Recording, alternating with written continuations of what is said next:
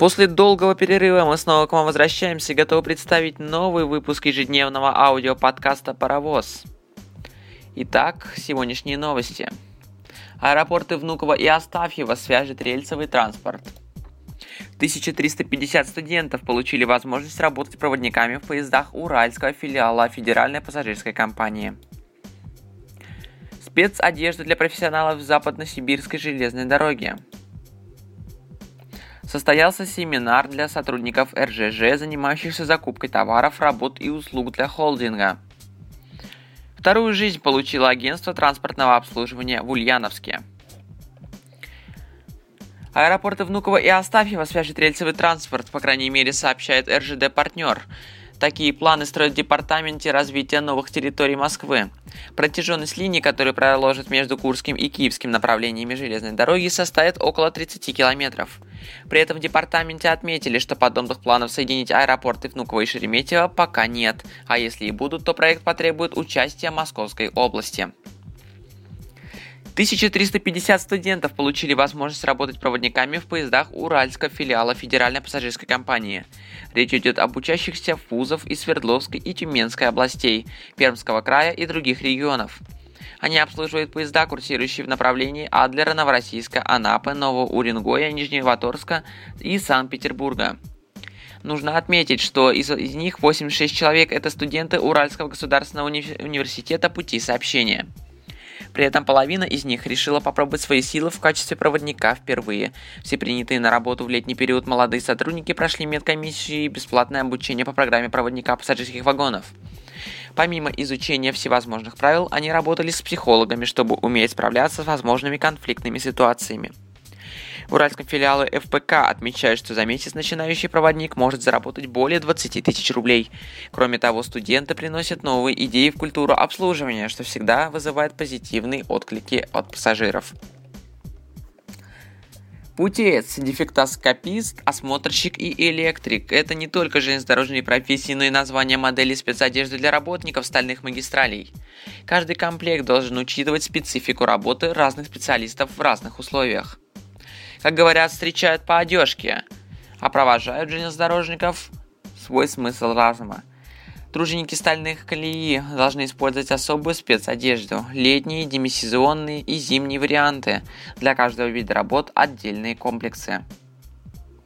Мнение железнодорожников очень важно, ведь этот комплект новинка. В нынешнем году на Забайкальскую магистраль стали приходить опытные образцы различных костюмов.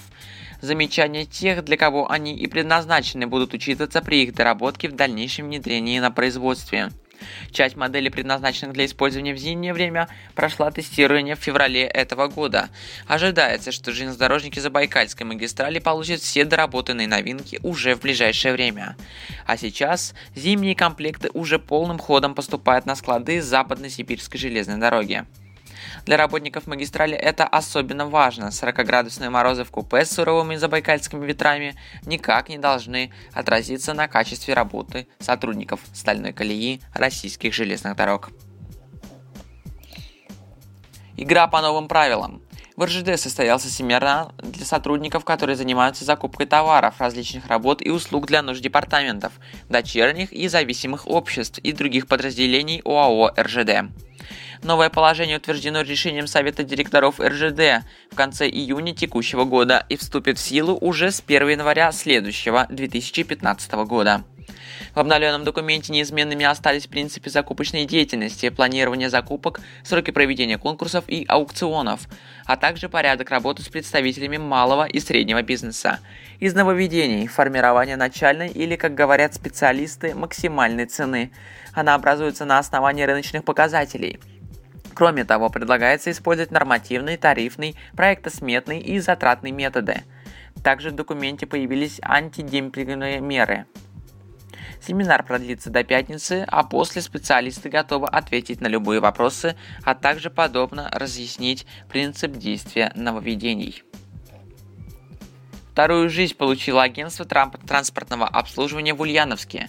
Теперь его работникам только радуются, вспоминая поговорку о том, что встречают по одежке – Она, как оказалось, не обманывает. В работе агентства изменилась не только внешняя сторона, но и сами клиенты, а главное их количество. Глядя на новенькое, еще сохранившее запах краски здания агентства транспортного обслуживания, понимаешь, ребрендинг пошел на пользу. Со старым обшарпанным строением с протекающей крышей никакого сравнения.